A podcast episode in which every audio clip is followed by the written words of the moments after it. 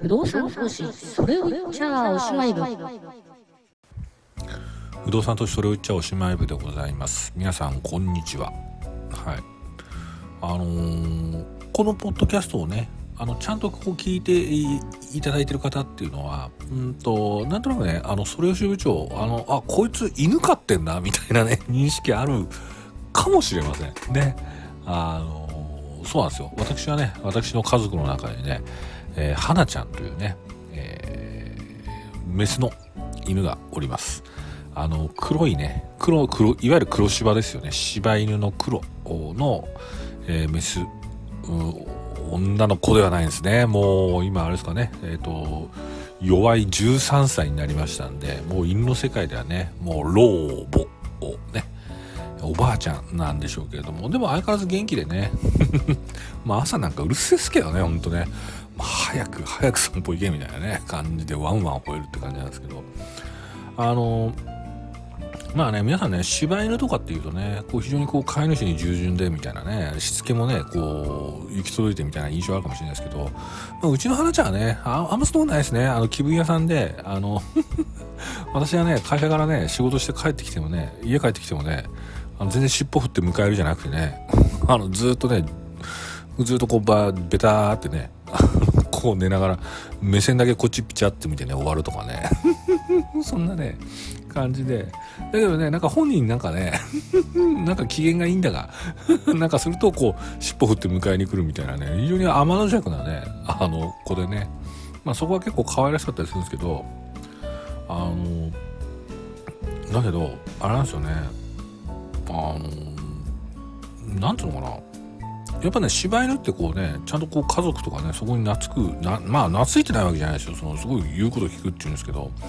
うちの花ちゃん本当に気まぐれでね。でこういう話するとねなんかこう犬のしつけがねちゃんとできたのはね飼い主のせいだみたいな言うねやからやからつかププロがねいるんですけど。まあそういう側面もあるんでしょうけど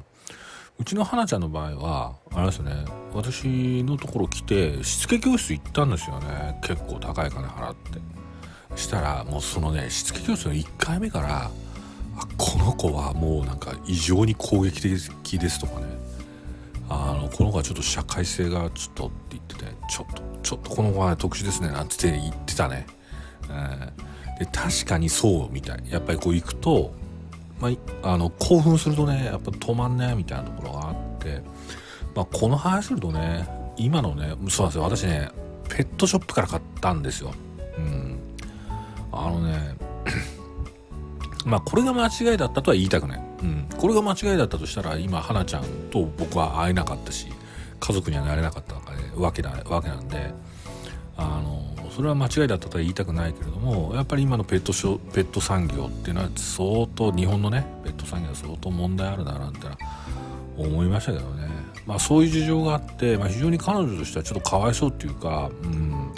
社会性がねこう身についてない小さい中で僕の家に来たっていうことがあって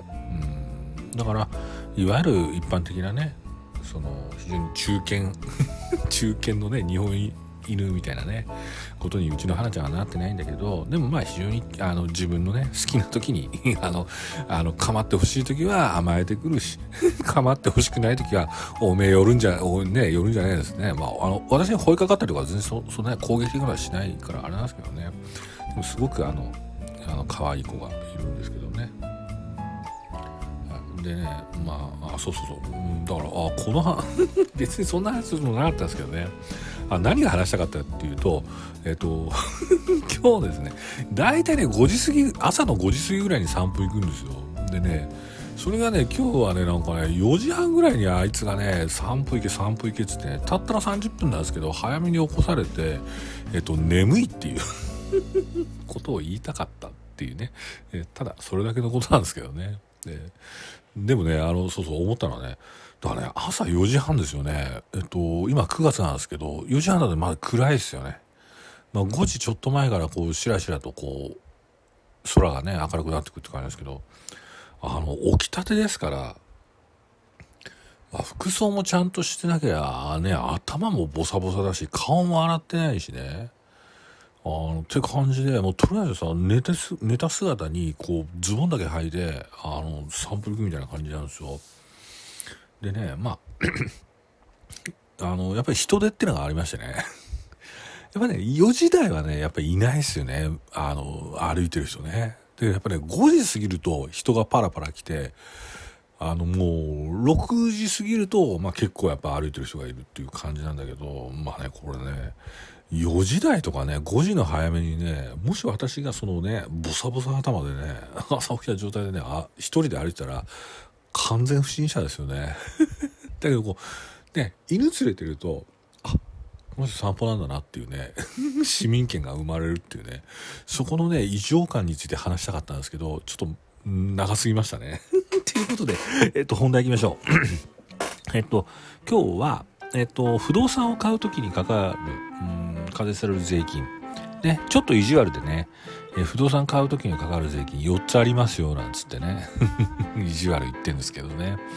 で、今日そのね、3つ目なんです。ね。えー、っと、今までお話ししたのが、不動産取得税と登録免許税っていうことでお話ししたんですけど、3つ目は、はい。えっと、印紙税っていう、印紙税ね。印紙税と書いて印紙税なんですよね。で、この印紙税っていうのは、えっと、これもね、国税です。えっと、国が課税される税、国、国が課税してくる税金なんですけど、あの、いろんなね、日常あるね、取引ですよね。いろんな取引、物の売り買いだとか、えー、した時に、まあお金のね金額が伴った取引っていうのは同様にその金額っていうものが記載された書面が交わされるんですよね。例えばそれはもうね一番わかるのは契約書ね、えー、であったりあと領収書なんてもそうですよねお金のやり取りを示す書類が出てくるとでそうするとこういうね書類書類ね、書類に対して課税するっていう税金を印紙税っつうんですよね。なんじゃそりゃなんですけどね。わ、えー、かりません。こういう税金がどういう経緯で成立してとか、どういう意味を持つのかっていうのは、ちょっとまあ私の知識の中では、あの、あんま知らなかったんで、まあそこまでね、原理的なことを調べるモチベーションもなかったんで、あんま触れませんけれども、えっ、ー、とね、で、じゃあどんなね、書類にね、その印紙税っていうのがかかるかっていうのは、と、明確に決まっておりまして、えっと、通称ね第1号文書から第20号文書っていうふうにね、えー、言われてるんですよね。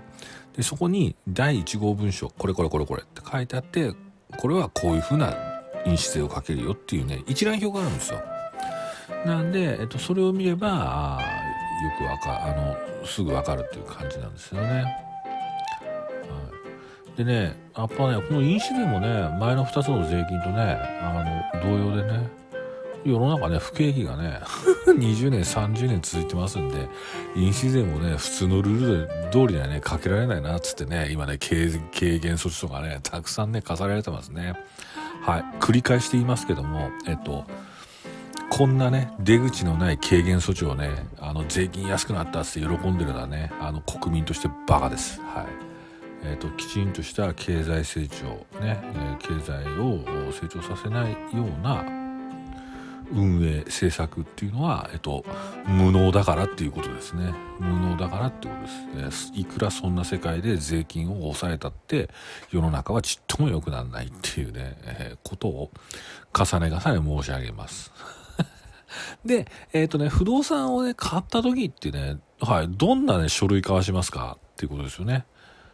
まあ、いろんなのあります。いろんなのあるんですけど、一番簡単なのは不動産売買契約書ですよね。で、この不動産売買契約書には A さんが B さんに不動産を金、何々円で、売却しますということが書いてあるんで、当然印紙税の対象になります。で、もう一つ言えば、その契約で手付金が、まあ、例えば何百万。で、残金が何千何百万であったとします。で、それを領収書。をもらったとするとそのお金を収受されたという記録がねその領収書というものに残るんで領収書にも印紙税はかかります。ねだからよくね気軽にね領収書くださいなんて言うんですけど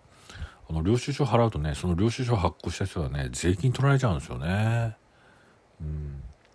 っていうようなねのが印紙税ってなります。でねそうそう前ちょっとお話し忘れたんですけどあの税金の納付の仕方ってのがね違うんですよね印紙税っていうのはどうやって納付するか。まあ、例えばね、不動産取得税の時に話したんですけど、不動産取得税っていうのは、あの、不動産登記簿のね、動き見て、あの、都道府県がね、あの、勝手にね、送ってくるんですよね、申請書。で申請書を送ってきて、で、その申請を出す、申請書を出すと、今度は、納付の通知書が来て、これをコンビニにも、コンビニとか郵便局持ってって、あと銀行持ってって納付しろってこういうわけですよね。現金を納めなきゃいけない。一方でね、登録免許税、前回話した登録免許税とか印紙税は、あのね、印紙ってものを買うんですよね。で、これね、何が違うのかちょっとこれね、私わかんないですけど、あの、法務局で、えっと、税金を納めるときは、あの、登記印紙っていうのを法務局で買うんですよ。法務局にね、なんかね、おばちゃんが一人座ってるね、売店があるんですよね。お前はどんな既得権益でそこ座ってんだみたいな感じなんですけど、そこでね、登記印紙っていうものを買って、で、申請書類とかにその印紙を、あの、切手と同じですよね。あの、裏にね、唾つけて ペタって貼るっていう。それで納めるんですよね。で、印紙税っていうのは一方で、えっと、これね、これも郵便局とか、えっと、コンビニとかで売ってます。収入印紙ってものを買って、その契約書類だとか領収書にペタって貼る。これによって、えっと、納税をするって、こういうね、ちょっと納税の方針のね、えっと、違いも大きくありますね。ごめんなさい。すごく中途半端なところなんですけど、枕がやっぱりあの女長かったんで、一旦ちょっとね、えっ、と、時間が長くなりすぎた、長くなりすぎたんで、ちょっと一回ね、録音切ります。